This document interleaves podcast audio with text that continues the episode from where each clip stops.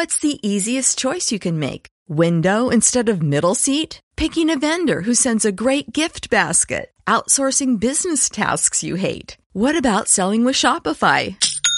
Whether you're selling a little or a lot, Shopify helps you do your thing, however you cha-ching. Shopify is the global commerce platform that helps you sell at every stage of your business. From the launch your online shop stage to the first real life store stage, all the way to the did we just hit a million orders stage. Shopify's there to help you grow. Whether you're selling scented soap or offering outdoor outfits, Shopify helps you sell. Wherever and whatever you're selling, Shopify's got you covered. Sign up for a $1 per month trial period at shopify.com slash try. Go to shopify.com slash try now to grow your business, no matter what stage you're in. Shopify.com slash try.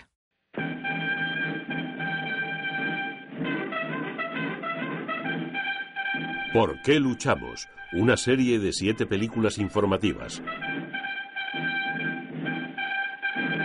La batalla de Gran Bretaña.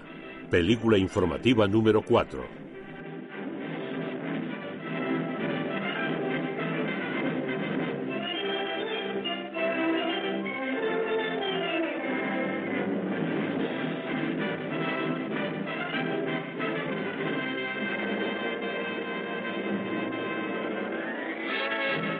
La sombra de los ejércitos conquistadores alemanes se extendía sobre Europa occidental. La autodenominada raza superior estaba en su momento de gloria. París.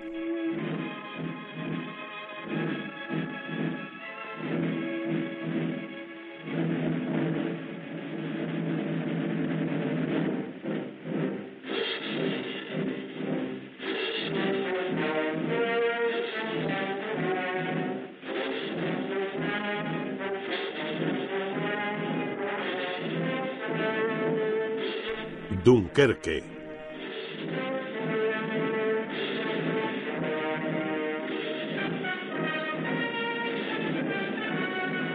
Calais.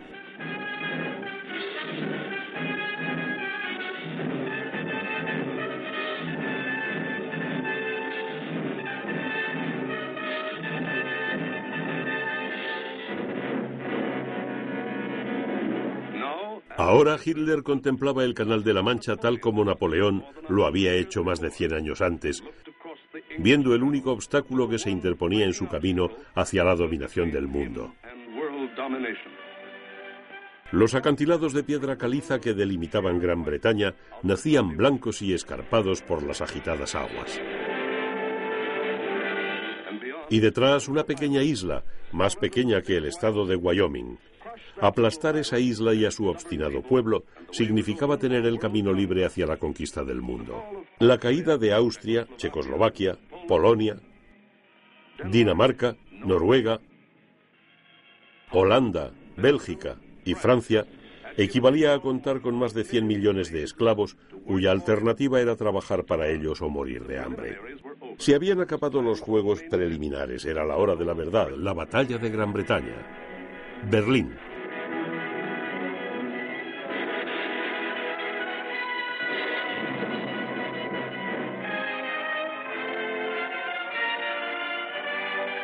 Allí donde fracasó Napoleón yo triunfaré. Desembarcaré en las costas de Gran Bretaña. Adolf Hitler. Hitler y sus generales planearon febrilmente la conquista de Gran Bretaña. Debía preverse cada detalle. Un solo error podría desmoronar el plan para conquistar el mundo. El ajuste detallado de este plan tomó seis semanas. Seis semanas para definir una historia de mil años. El plan era infalible. Vean con sus propios ojos qué simple sería la operación.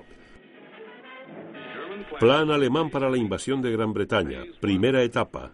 Derrotar la Fuerza Aérea Real y destruir sus bases. Controlar el espacio aéreo y los corredores marítimos del Canal de la Mancha. Seguir el plan Fritz que eliminó a Polonia, Holanda y Francia. Eliminar las líneas de comunicación y transporte. Segunda etapa. Masacrar la costa con bombarderos atacando en picado. lanzar paracaidistas para copar las bases aéreas y establecer puestos de playa.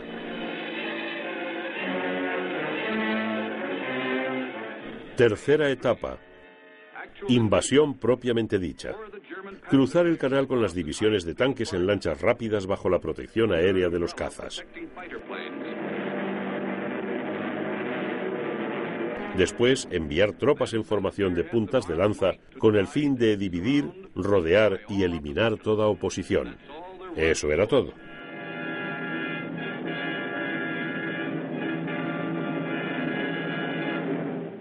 Conquistar Gran Bretaña, obligar a la tropa británica a rendirse. Entonces, con todo el poderío conjunto de Alemania, Gran Bretaña, Italia, Francia y Japón, dominarían los mares y dirigirían su atención a nuestros destinos.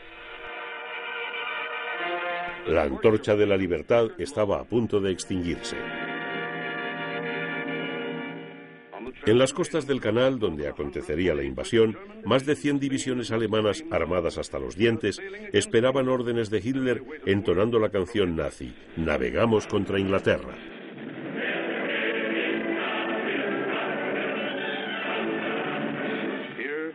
Todos los suministros y armamentos de la maquinaria bélica nazi apuntaban hacia Inglaterra desde hacía varias semanas.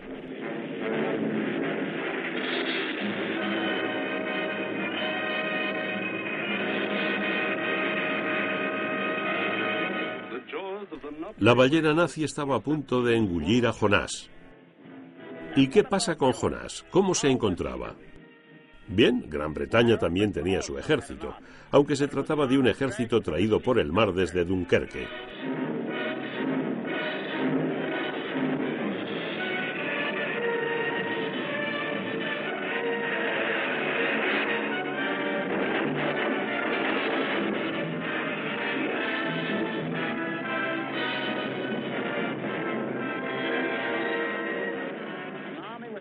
Era un ejército sin armas porque se habían quedado desperdigadas por los caminos de Francia. Tanques, pistolas y equipos motorizados. Todo quedó abandonado para salvar lo más preciado, los hombres.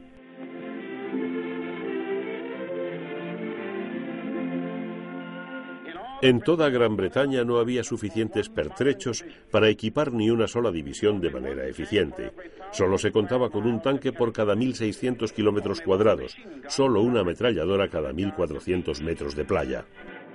Gran Bretaña también tenía una armada que, aunque desparramada por todo el planeta, salvaguardaba las vías vitales de abastecimiento y los británicos sabían que sería suicida recurrir a su flota en las estrechas aguas del Canal de la Mancha, mientras la Fuerza Aérea Alemana controlara el espacio aéreo. Gran Bretaña también tenía fuerza aérea. Fuerza aérea superada en 10 a 1 por la enemiga, tanto en número de hombres como en aeroplanos. Y Gran Bretaña también contaba con Gran Bretaña. El pueblo británico sería sometido al más profundo terror para finalmente someterse. Sabían que todos, con o sin uniforme, estarían en el punto de mira de Hitler y su matanza podía desatarse en cualquier momento. Sabían que tenían una misión y que no tenían mucho tiempo para llevarla a cabo. Los jóvenes, los no tan jóvenes y los ancianos, los empleados, los granjeros, los carniceros, los diputados, todos formaron una milicia civil, la Patrulla Nacional de Gran Bretaña. Experiencia, equipamientos, suministros, todo escaseaba. Solo había un proyectil para cada práctica de tiro. Las mujeres británicas se negaban a quedarse fuera.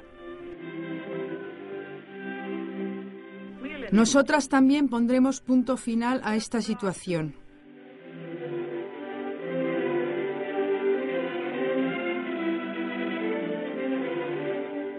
Levantaremos las barreras de globos. Manejaremos la artillería antiaérea. Nos haremos cargo de las vías férreas y haremos que los trenes lleguen a su hora. Pilotaremos los aviones. Llevaremos los mensajes, conduciremos las ambulancias y los autobuses. Nos aseguraremos de alimentar bien a nuestros hombres.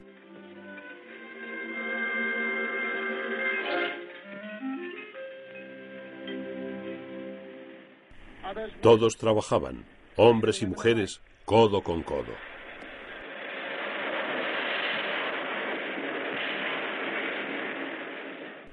Trabajaban a jornada completa, hacían horas extra, hacían jornadas dobles, 50, 60 o 70 horas semanales. Las horas habían perdido su significado. La fatiga había perdido su significado. Hasta que el gobierno obligó a reducir las horas de trabajo porque la fatiga estaba perjudicando a la producción.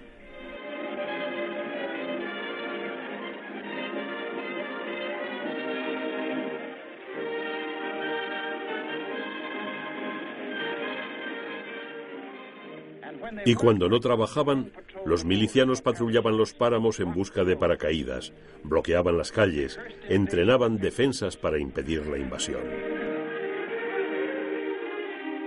Una cosa había sucedido, algo que los alemanes jamás podrían comprender. En una democracia no es el gobierno quien hace la guerra, es el pueblo.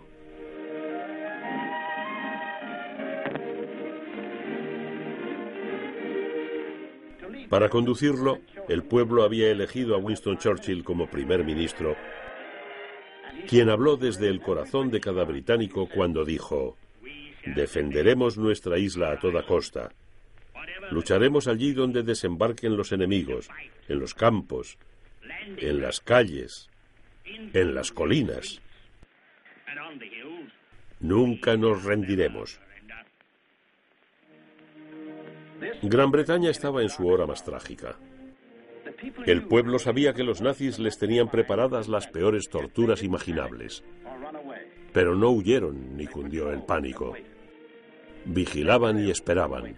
Se preparaban y esperaban. Trabajaban y esperaban. Aguardaban el terror que sabían que se aproximaba. Finalmente su temor se hizo realidad.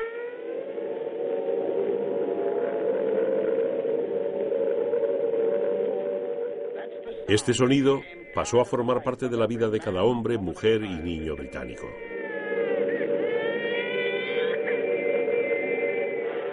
...8 de agosto de 1940... ...se desata la batalla para conquistar Gran Bretaña... ...30 aviones enemigos sobre el canal volando en dirección oeste...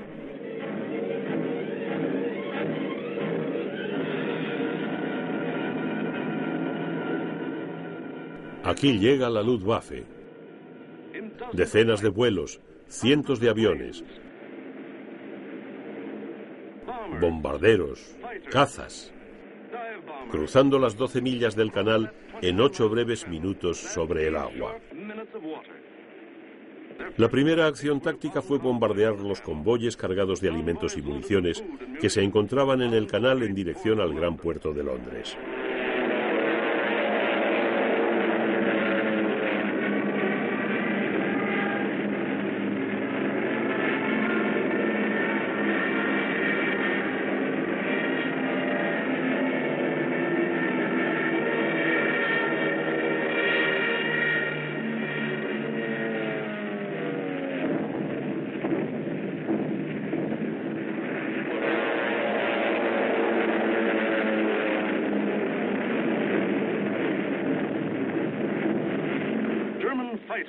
Los cazas alemanes esperaban a la defensa de la Real Fuerza Aérea, la RAF, Royal Air Force. No tuvieron que esperar demasiado.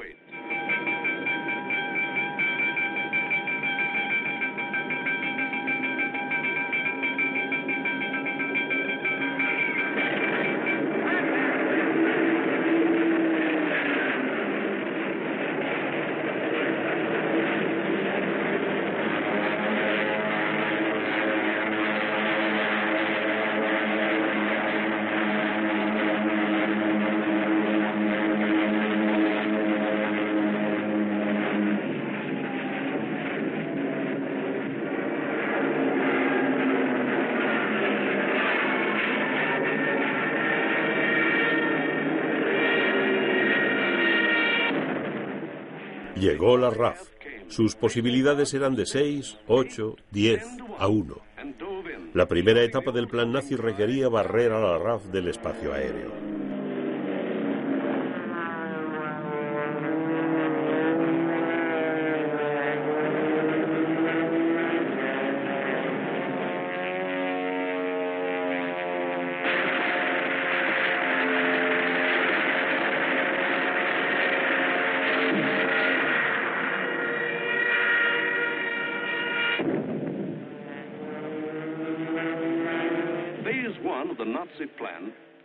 Pero lamentablemente no habían recibido una copia del plan nazi.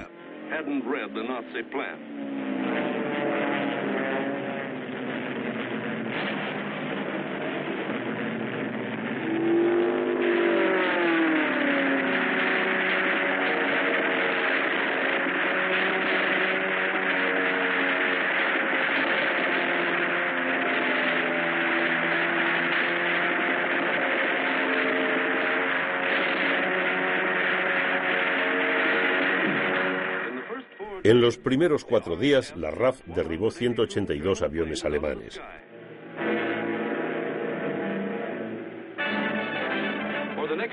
Las semanas siguientes, los alemanes atacaron ciudades costeras.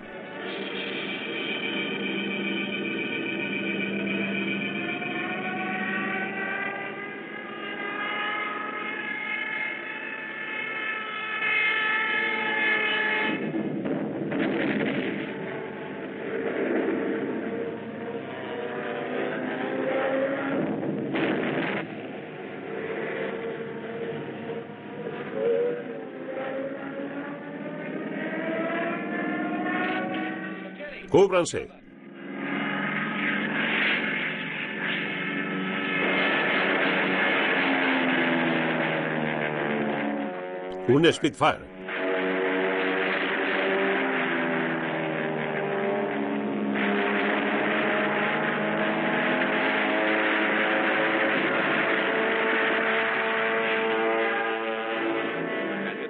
Y Hitler reaccionó con 180 aviones más.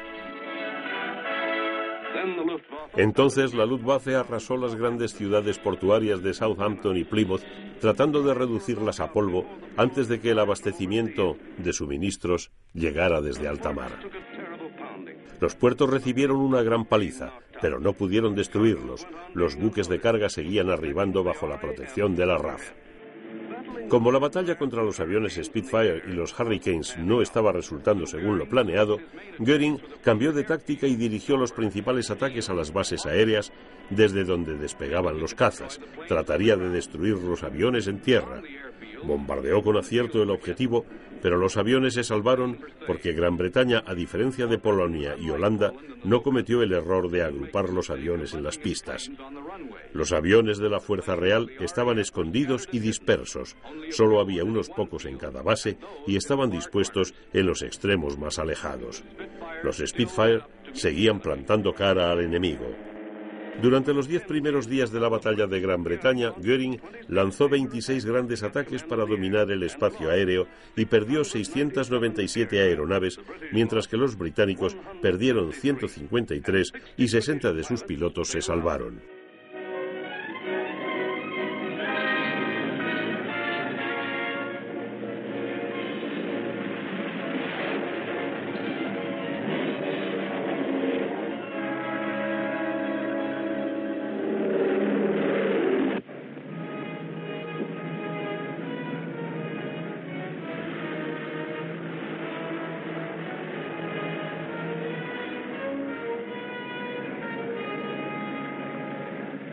Se logró salvar hombres valiosos, entrenados, que estaban listos de nuevo para el combate.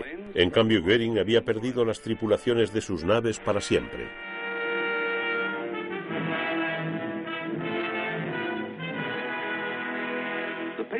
El ritmo era frenético y la situación se estaba descontrolando.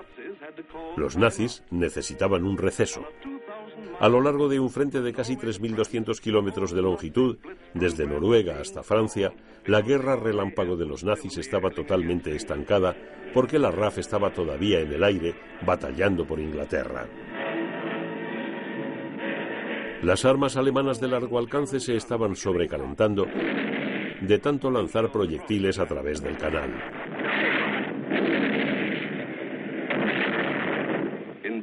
En público, Hitler aseguraba a su pueblo. Churchill anuncia a su pueblo que Inglaterra conseguirá la victoria, pero yo les digo que la victoria será alemana.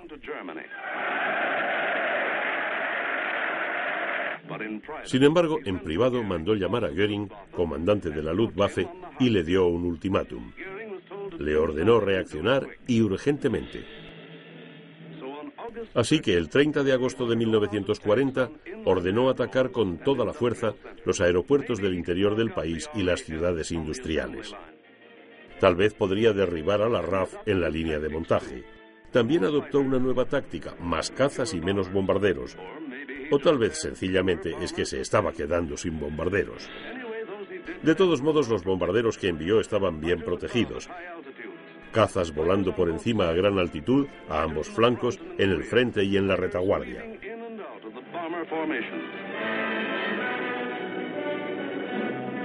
Gran Bretaña, vencedora de la primera vuelta, estaba lista con la moral más alta y la defensa más agudizada.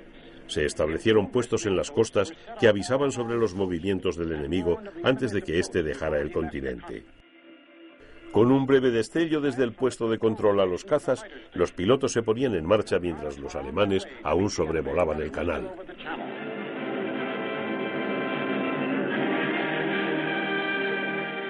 Día tras día, fuera de la vista y casi fuera del alcance de los radares de vigilancia en los acantilados, a 6.000, 7.000, 8.000 metros de altura, el fragor de la batalla rugía sobre la región de Dover. Esa región pasó a conocerse como la esquina del infierno. Por pura matemática, el enemigo quebraba una y otra vez las defensas costeras británicas.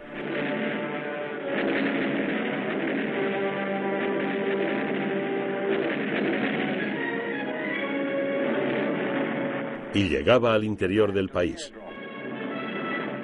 a los aeropuertos,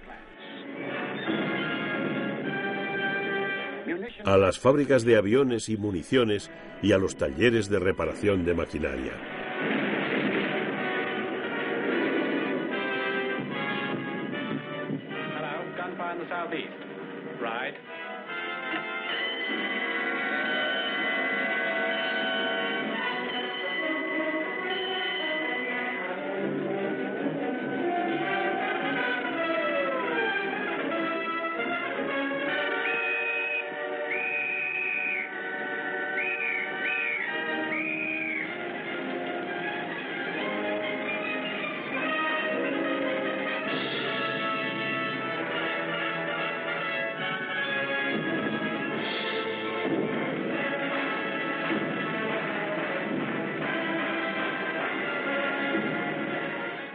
Pero los trabajadores seguían con su trabajo y la RAF seguía surcando el cielo. Estos pocos hombres alados, solos en el cielo tras sus motores y sus ametralladoras, estaban derribando algo más que los aviones de la Luftwaffe.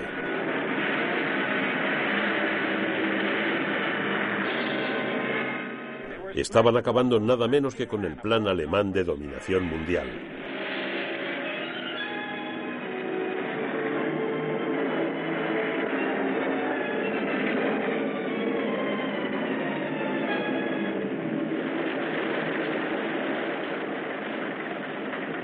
¿Algún avión, Johnny? Sí, el 109 destruido. Bien hecho.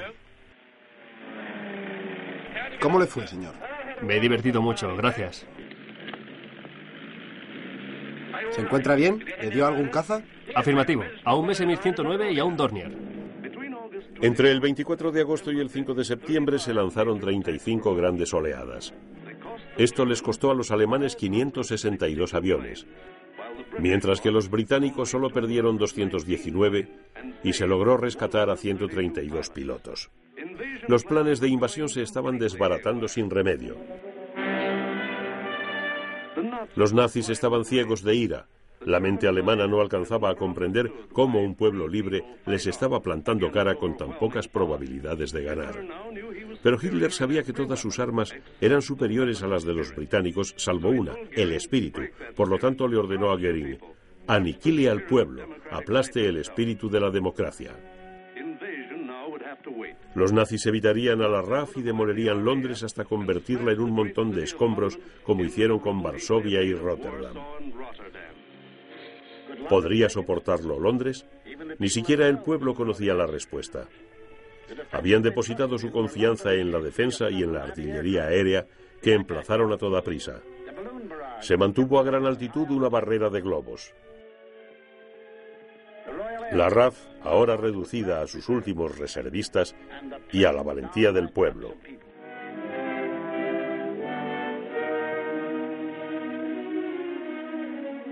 Enviaron más niños fuera de la ciudad.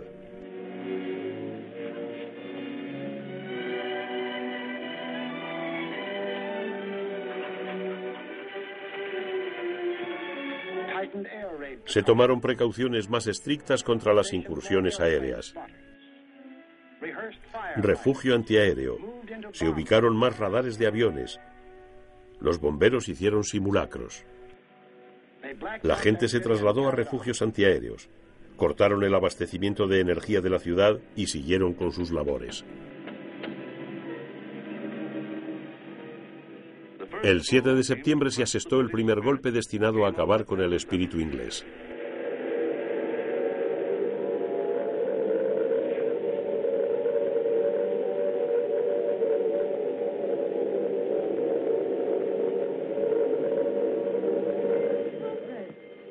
Ruth, avisa que se acercan aviones. Aquí sala de control. Los clientes y el personal que bajen al sótano. Por favor, no corran, pero sigan avanzando. Bajen las escaleras tal como practicamos ayer. Tercer piso despejado. Segundo piso despejado. Tercer piso despejado. Aquel día, cuando 375 aviones alemanes se aproximaron con estruendo sobre el río Támesis, la batalla de Gran Bretaña se convirtió en la batalla de Londres. Los alemanes quebraron la línea formada por Hurricanes y Spitfires que salieron a su encuentro.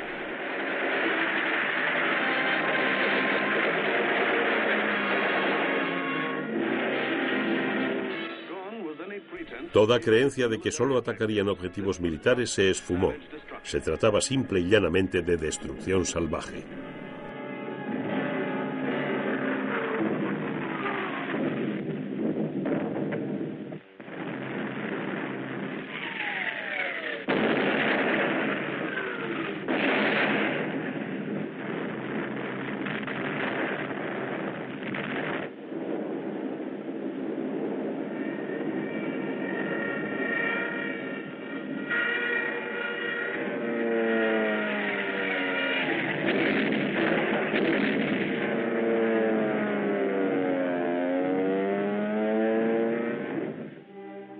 Las bombas impactaban tanto en los hogares pobres del East End como en las suntuosas mansiones de Mayfair, en las tiendas, en los hospitales, en las iglesias. Durante 28 días, los nazis lanzarían sobre Londres todo lo imaginable tonelada tras tonelada de poderosos explosivos, bombas de acción retardada que explotaban días más tarde, obuses que arrancaban de cuajo edificios enteros. Y por debajo de los aviones el hombre común libraba su guerra en las calles.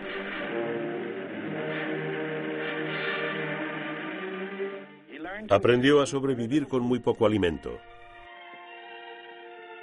Se olvidó de lo que era dormir toda la noche y pasaba casi todo el tiempo en refugios subterráneos, en la oscuridad, mojado y con frío. Buenas noches, señora Fogg. Ha llegado pronto hoy. Quiero ser precavida. Creo que ahora todo irá bien. Sí, eso es estupendo. A ver, ¿cómo vamos a subirla hasta ahí? Necesitamos unos brazos jóvenes, Charlie. ¿Puedes alzar a esta joven hasta ahí? Enseguida.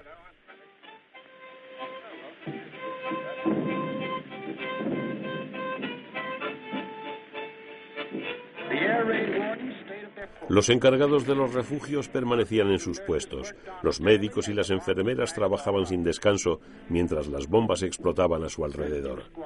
Las cuadrillas de rescate actuaban día y noche. Escuche, jefe. La encontramos. ¿Está muerta? Eso me temo.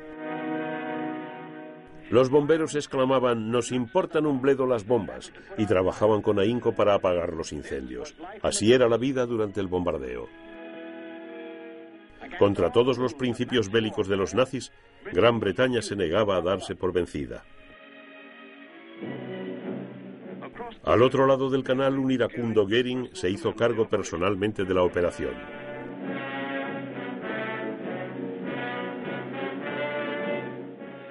Y el 15 de septiembre lanzó uno de los mayores ataques de la Luftwaffe.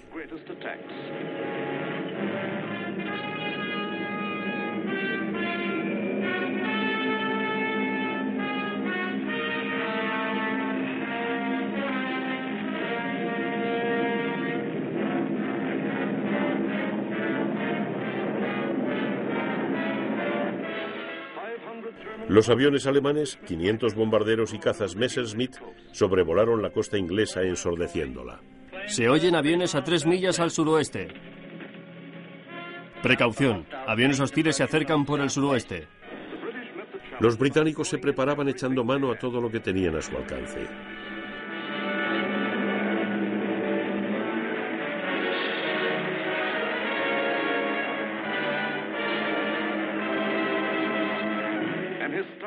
Se desató una histórica batalla en tres dimensiones en un área de 100 kilómetros de largo, 60 de ancho y de 8.000 a 10.000 metros de altitud.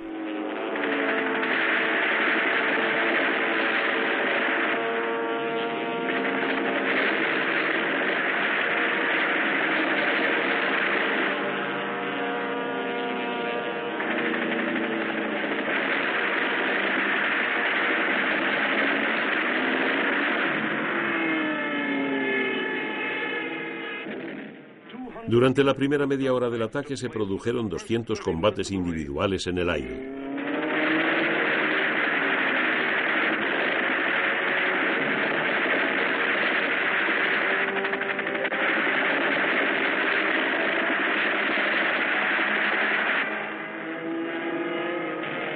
Tengan cuidado, todo parece estar bajo control.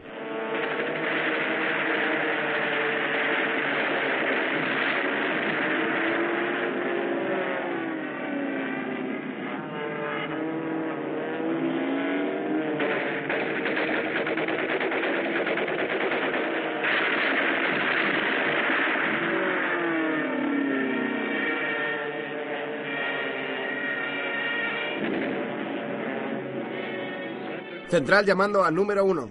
Central, gracias. Estaremos alerta. Formación hostil al sur.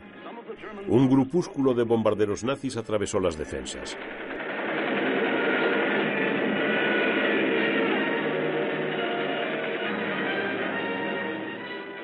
Y llegó al centro de la ciudad.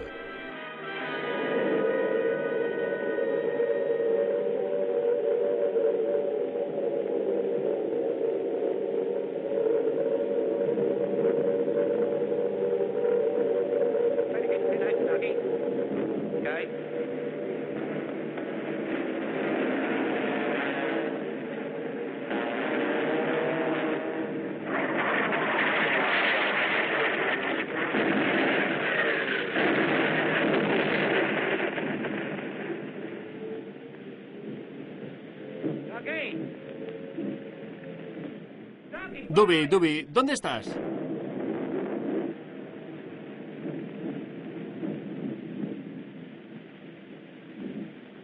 Rayos, pensé que te habían alcanzado. ¿A mí? No, tenía los dedos cruzados.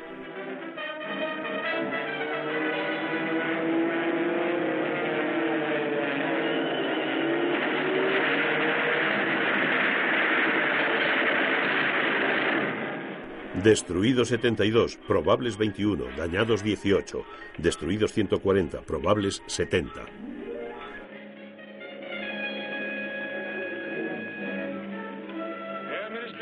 Comunicado del Ministerio. El lote más grande hasta el momento. 185 aviones enemigos eliminados. Fin del mensaje. De los 500 aviones alemanes que habían llegado ese día, más de un tercio había quedado fuera de combate.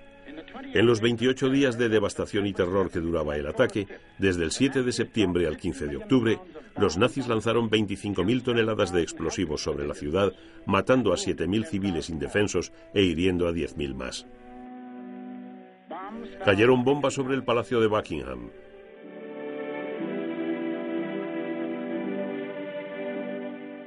La Abadía de Westminster. El Parlamento. Fleet Street, centro de las comunicaciones, y la Catedral de San Pablo. Las bombas redujeron a polvo parte del pasado histórico inglés.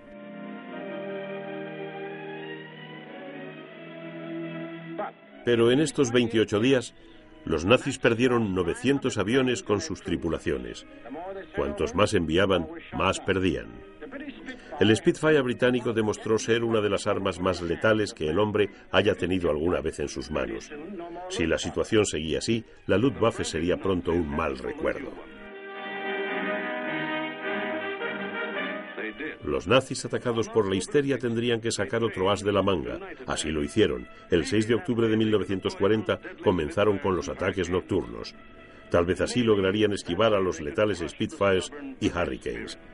Tal vez así lograrían doblegar el musculoso espíritu inglés. No importa el control del espacio aéreo, no importa la primera etapa, ni la segunda, ni la tercera.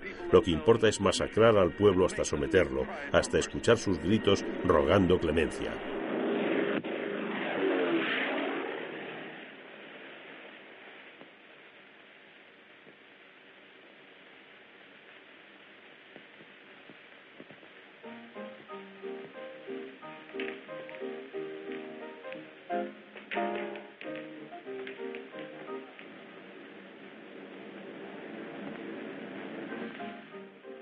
Ataque aéreo, señor.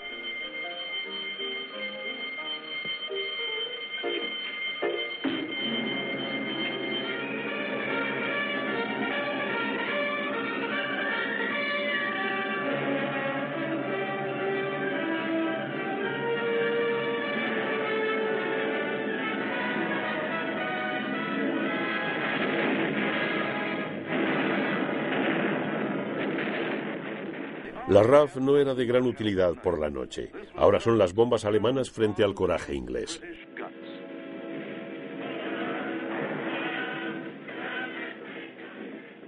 Hola, Harry. Hola, Jeff. Esta noche parecen contentos por aquí, ¿no te parece?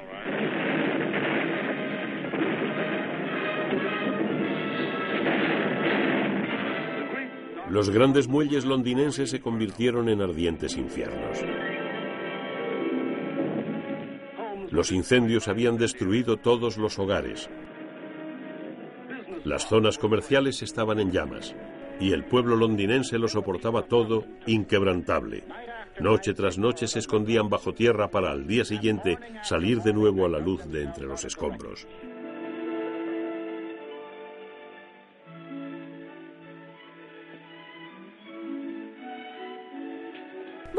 Días, señora Berry. Buenos días, señora Stevens. ¿Nos vemos esta noche? Sí, claro. Vamos, Beatriz. ¿Quiere sentarse? Gracias. Buenos días, señora Stevens. Fue una noche tranquila, ¿no cree? ¿Y qué hay de lo que cayó hacia las dos? La verdad es que no oí nada. ¿Usted sí? No. Uno termina acostumbrándose.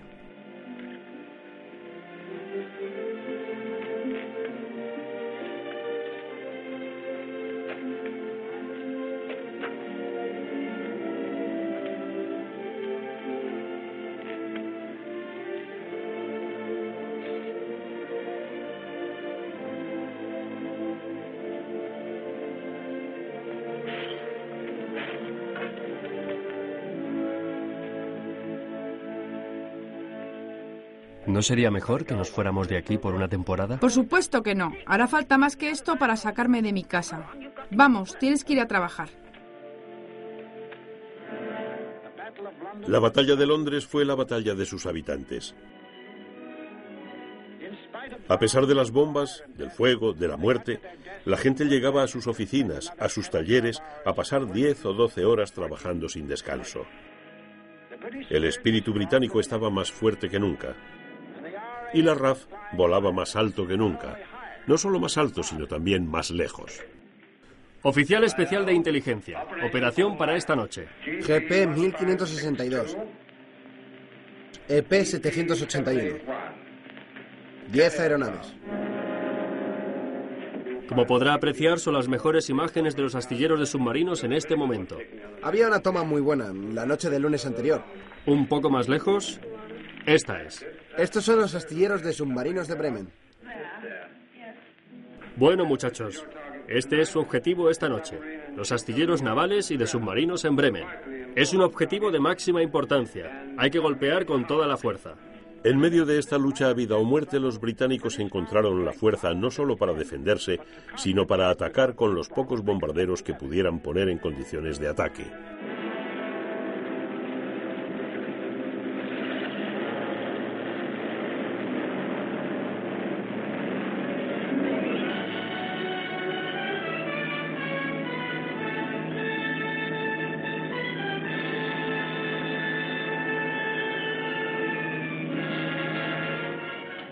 Fee for Charlie en el aire, señor.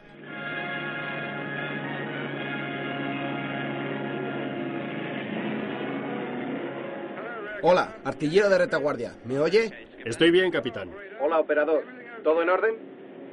Todo parece en orden, señor.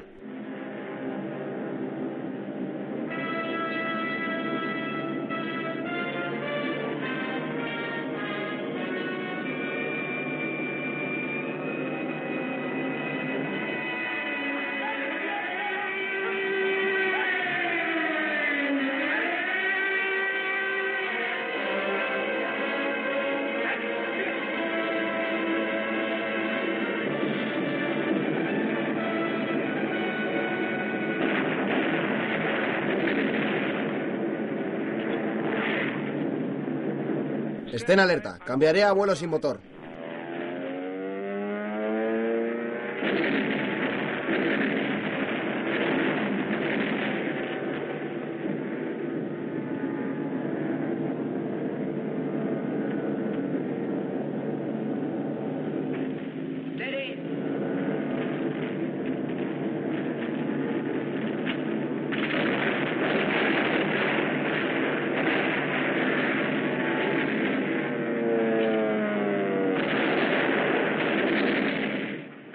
Di en el blanco con la última.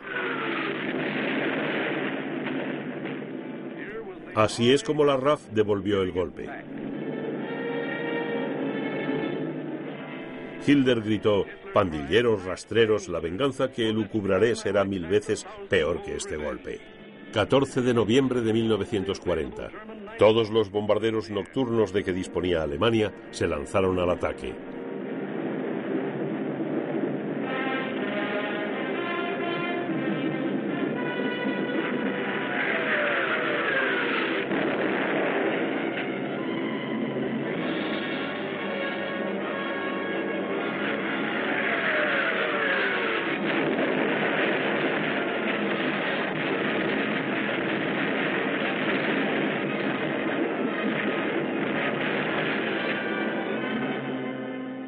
Se avecinaba una venganza mil veces peor. La noche del 14 de noviembre cayeron sobre la ciudad 500 toneladas de explosivos.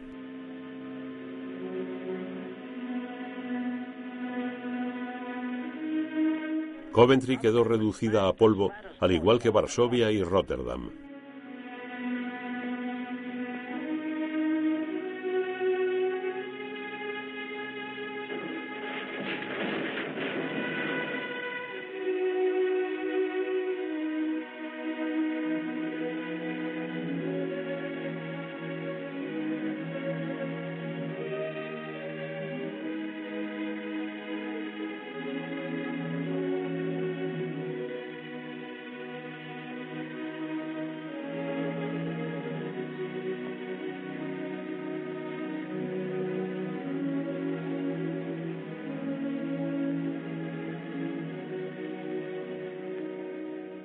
El pueblo de Coventry desenterró a sus seres queridos de los escombros de la ciudad y los llevó a su último hogar, una fosa común.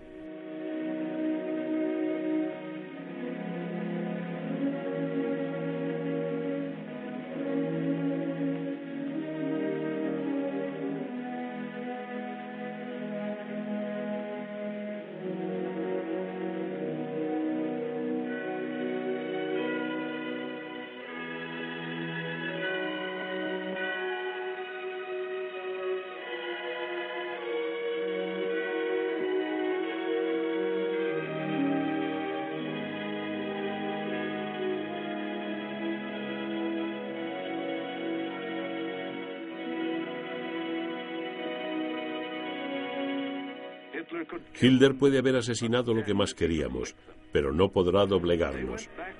Volvieron a sus tornos, a sus máquinas, porque sabían que el trabajo podría ser tan efectivo como un rifle. Y en sus corazones albergaban la determinación de eliminar al enemigo, el convencimiento de que pronto llegaría el día en que podrían devolver el golpe. ¿Con qué fuerza devolverían el ataque? Navidad de 1940.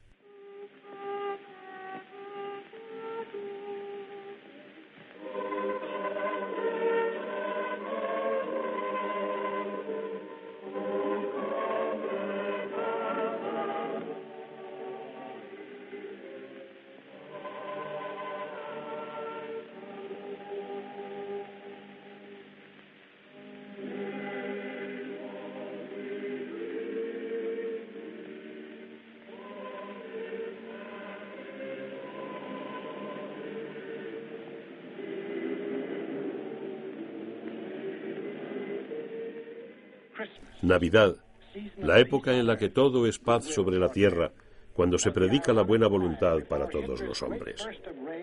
Fue la irónica calma antes de la gran tempestad que desató la furia de Hitler contra un pueblo que se negaba a ser derrotado.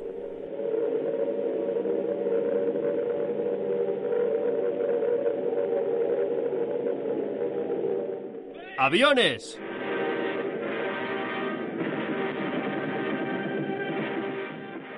Si las bombas no podían someterlos, entonces los quemaría hasta reducirlos a cenizas.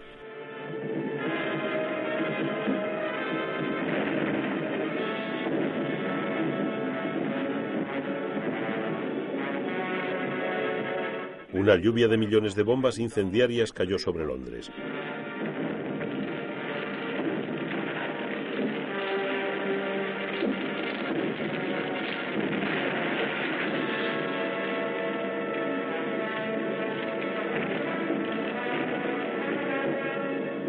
En cuestión de minutos ardían más de 1.500 puntos en la ciudad. Rápidamente se encontraron para originar el incendio más terrorífico que registra la historia.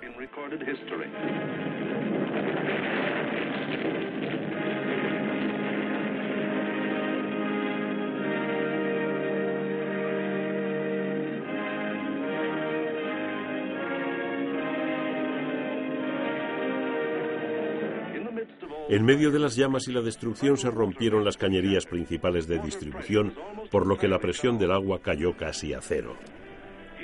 Los héroes de la noche fueron los bomberos de la ciudad de Londres, quienes tendieron líneas provisorias con mangueras desde el centro del río Támesis, luchando a vida o muerte contra el fuego en el barro resbaladizo. Porque los nazis habían planeado cuidadosamente la noche del ataque, justo cuando el Támesis tenía una de las mareas más bajas de todos los tiempos.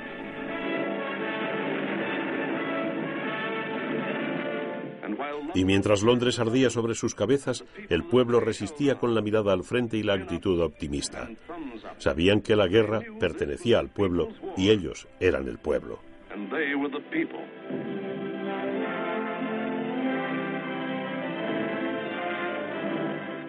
Y un pueblo que no puede ser intimidado no puede ser vencido.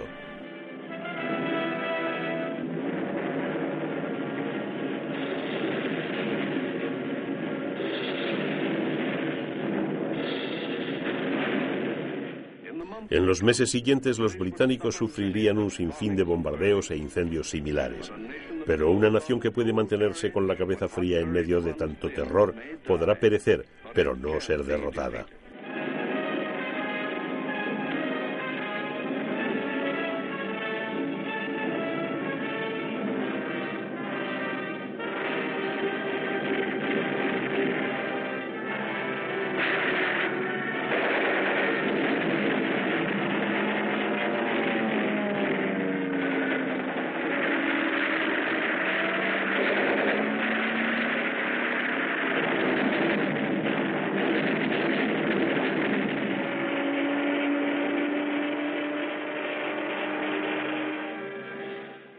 La batalla de Gran Bretaña fue una victoria, pero no para Hitler.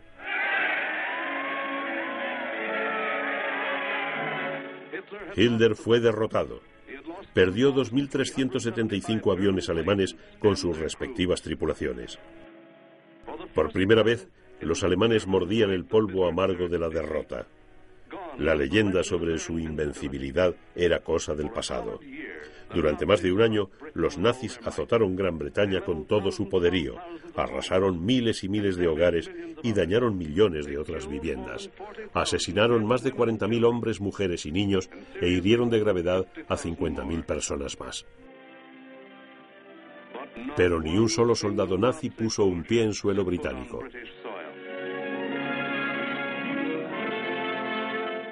Sin embargo, Hitler no podía detenerse, y en la próxima entrega mostraremos cómo tuvo que tornar sus ojos al este una vez más. ¿Por qué los nazis perdieron la batalla de Gran Bretaña? En primer lugar, porque un pueblo sometido a un régimen se encontró con un pueblo libre e igualmente decidido que puso brusco freno a sus ambiciones. Nos han atacado bombarderos, bombarderos en picado, bombarderos de altura. Nos han atacado con ametralladoras, hemos soportado dos invasiones y después de los últimos ataques quedamos enterrados hasta el cuello en los escombros de nuestras propias casas. Pero todavía resistimos y seguiremos resistiendo. En segundo lugar, esta era una nueva clase de guerra y la RAF tenía a los hombres que se necesitaba para luchar en ella. Eran los hombres que pertenecían a lo que Hitler denominaba esas democracias débiles y reblandecidas. Los británicos hicieron más que salvar su país, ganaron para el mundo un valiosísimo año. Churchill no solo se dirigía al pueblo británico, sino a todos los pueblos del mundo cuando dijo, nunca en el terreno de los conflictos, tantos le debieron tanto a tan pocos.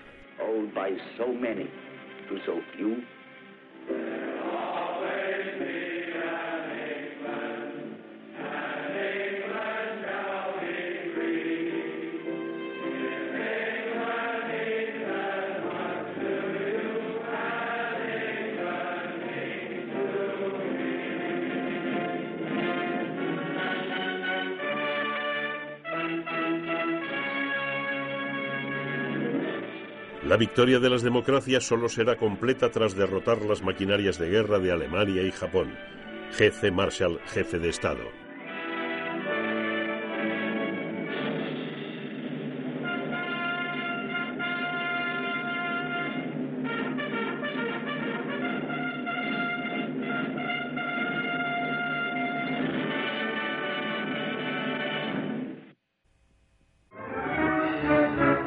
La batalla de Londres.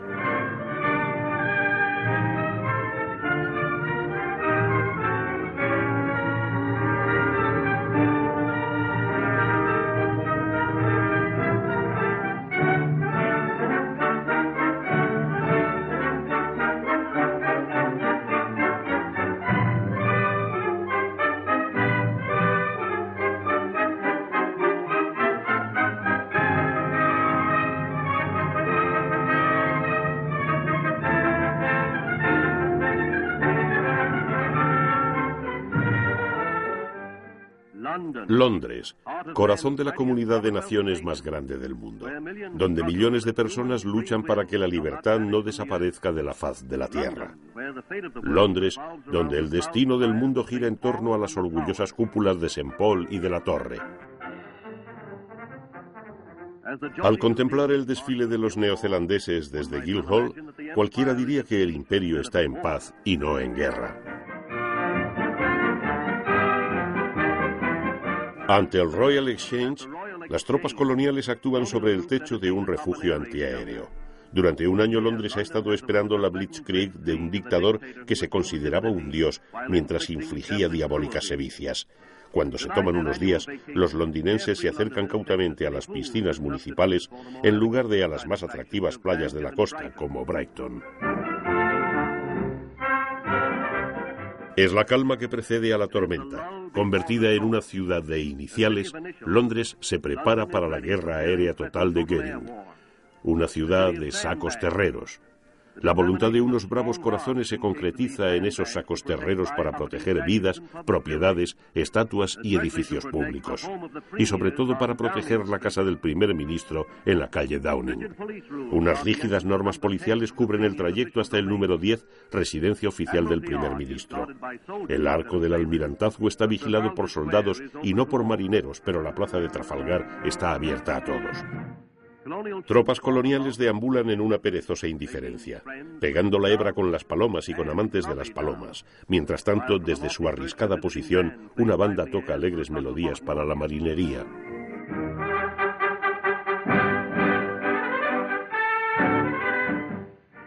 Jack Tars y Tomis se unen a la sentada general mientras los apaciguadores afirman que los nazis no se atreverán a bombardear Londres. Pero tanto el puente como la ciudad de Londres parecen un remanso dorado. Londres se ve normal por todas partes. Poco se puede imaginar esta honrada ciudad de un millón de almas la inminente catástrofe. La guerra parece a un millón y medio de kilómetros. La historia se hace en la quietud de la noche. Los vigías nocturnos escrutan el cielo nocturno. Oídos mecánicos están siempre en alerta. Los reflectores lanzan plateados lápices de luz en busca de posibles agresores. Y entonces, el terror con alas. Demonios voladores de la guerra lanzados contra el corazón de la humanidad. Las sirenas enloquecen.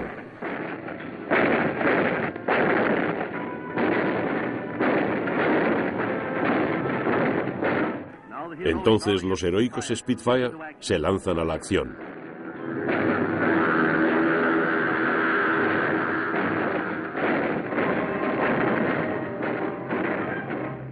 Caen sobre ellos en la oscuridad.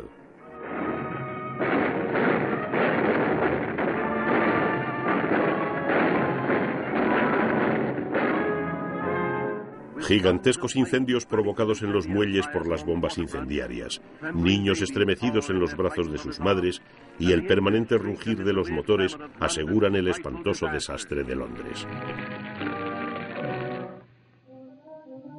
La mañana siguiente se encuentra con una Londres cambiada. Ese primer asalto brutal de la guerra aérea desconcierta a los ingleses a pesar de su buen acuerdo. St. Paul Arruinada por las bombas, contempla a sus pies una infernal desolación. El objetivo de Hitler era el espíritu de los londinenses, pero en una noche la ciudad se ha convertido en una ciudad de luchadores. Luchadores de primera línea, bomberos, guardias reales, armados con hachas, mangueras y valor. Destrucción por todas partes, paredes y ventanas están hechas añicos, pero no así el espíritu.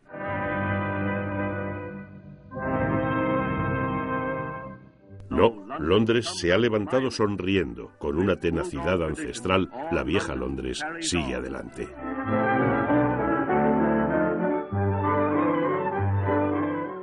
Es tan solo un día más para los trabajadores de ojos enrojecidos y corazón valiente.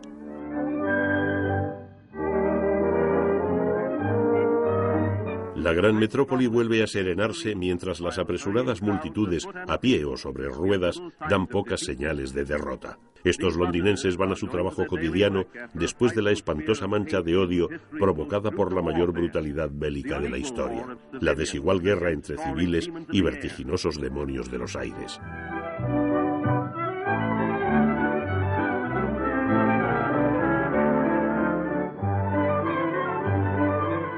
Y los devastadores de ciudades que masacran a los indefensos podrán volver esta noche y mañana por la noche.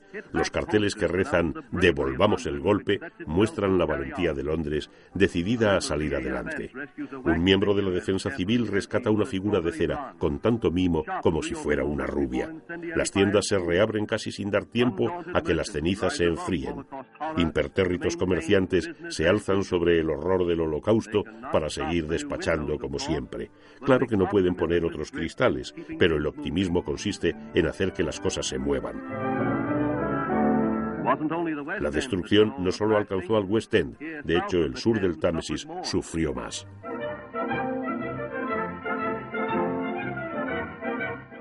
Lambert Wall, con su típico humor cockney, sigue sonriendo. Allí donde la cerveza es un tónico para la lengua, chavales y chavalas se burlan de sus enemigos con fulminante desprecio. Cada bomba es la monda, dice el filósofo de taberna, mientras reúne fondos para los Spitfire y para darle con la ametralladora en la cola a cada bombardero enemigo. Desde un casco alemán al chal de la abuela, todo está en venta para los fondos de los Spitfire. Cerca de ahí hay un avión derribado, una gran atracción, una uno de los chaquetas amarillas de Göring que no pudo con las balas inglesas. No hay ninguna duda, este Messerschmitt es una gran atracción. Precauciones contra esa tonelada de alto explosivo que amenaza una hermosa catedral. La recién creada patrulla antibombas de Londres, manejando una terrorífica muerte en potencia, enfría una bomba de relojería. Cara a cara con la eternidad, siempre que realizan esta tarea, los miembros de la patrulla suicida son héroes extraordinarios en una ciudad de héroes.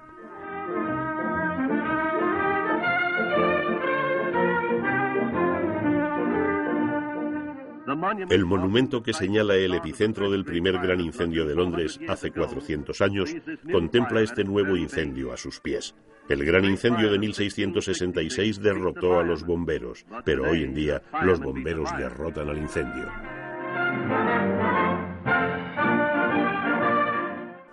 La famosa iglesia de San Juan Evangelista, de nuevo rodeada de llamas, pero esta vez la iglesia se salva junto con sus vidrieras.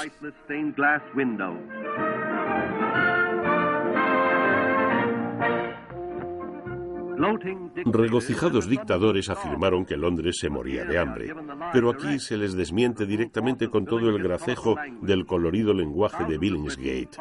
Miles de británicos aficionados al marisco se alimentan con este rico producto del mar, y los agarrados cangrejos siguen siendo una golosina popular. Los caballos de tiro se dejan bigotes, algo tan tradicional como los gorros de cuero de los mozos, últimamente reemplazados por hongos de metal. Embalar flotadores que ya no flotan es una gran alegría después de una buena jarra de cerveza.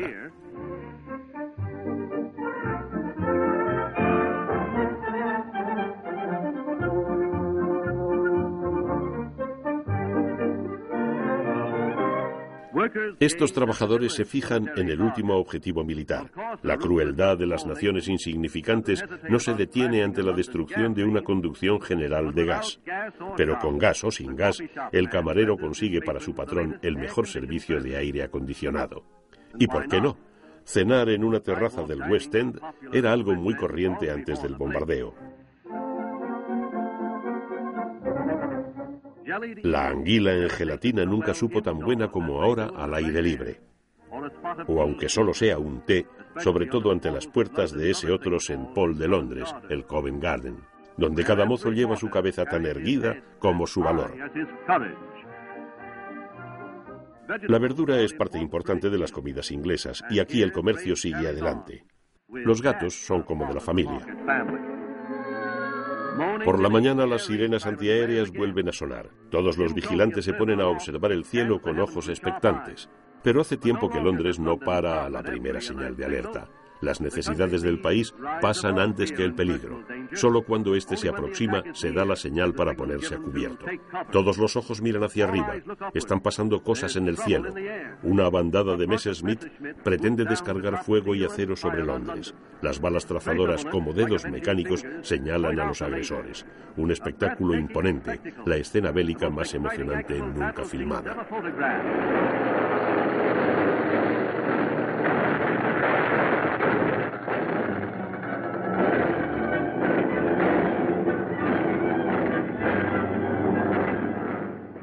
Los globos cautivos son presa fácil para las ametralladoras de los bombarderos en picado.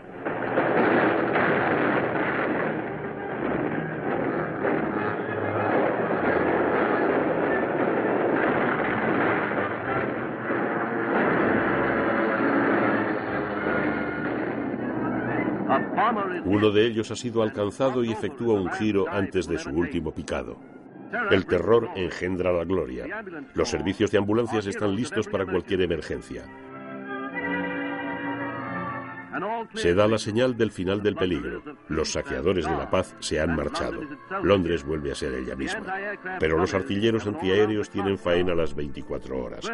Una de sus tareas es recoger los globos para inspeccionarlos y eventualmente reparar los desperfectos causados por las balas.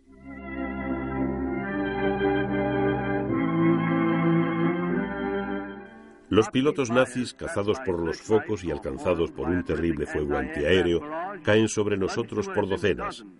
Los Heinkel están por todas partes, pero nunca más volverán a volar. Un desmentido directo del presumido emblema de escuadrilla en el que se ve a un águila derrotando a un león. Las mujeres y los niños primero parece ser el lema de la Fuerza Aérea Nazi. Tampoco se libraron los hospitales. Los edificios se desencajan, aunque resistan tan valientemente como este andamio que parece llevar ahí desde 1915.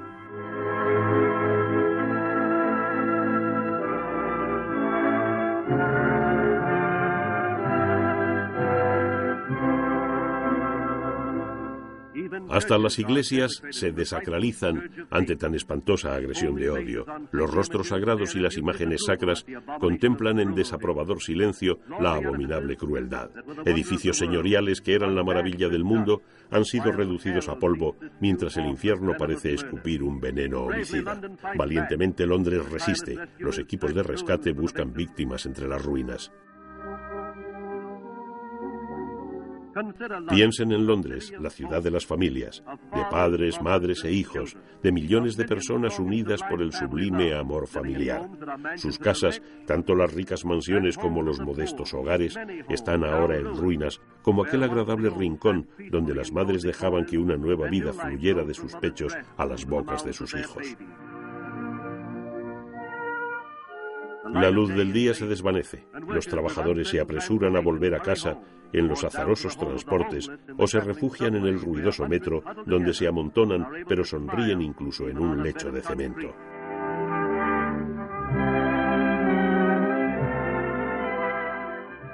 La manera de sentirse seguro es, como en los días de la temerosa infancia, bajar las escaleras. Los cañones conquistados a Napoleón se transforman en nuevos materiales para la defensa. Se funden para conseguir acero, acero para fabricar cañones, acero para fabricar proyectiles, los proyectiles que se están rápidamente convirtiendo en una pesadilla para los nazis.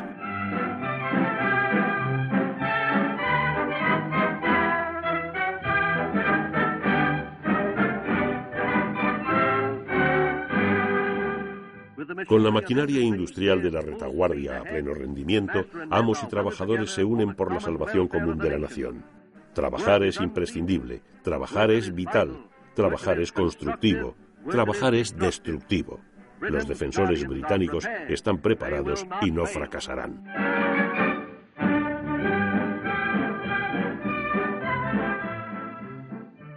Mientras la ciudad duerme, sus defensores empiezan la ruidosa canción de cuna de Londres. La confianza de Londres se nutre de esperanza, pues las democracias del mundo se están uniendo y los hombres libres, como una avalancha, están dispuestos a aplastar a la tiranía. Sí, la civilización se tambalea en el fiel de la balanza, pero la civilización resistirá porque si Londres es capaz de encajar, también es capaz de replicar.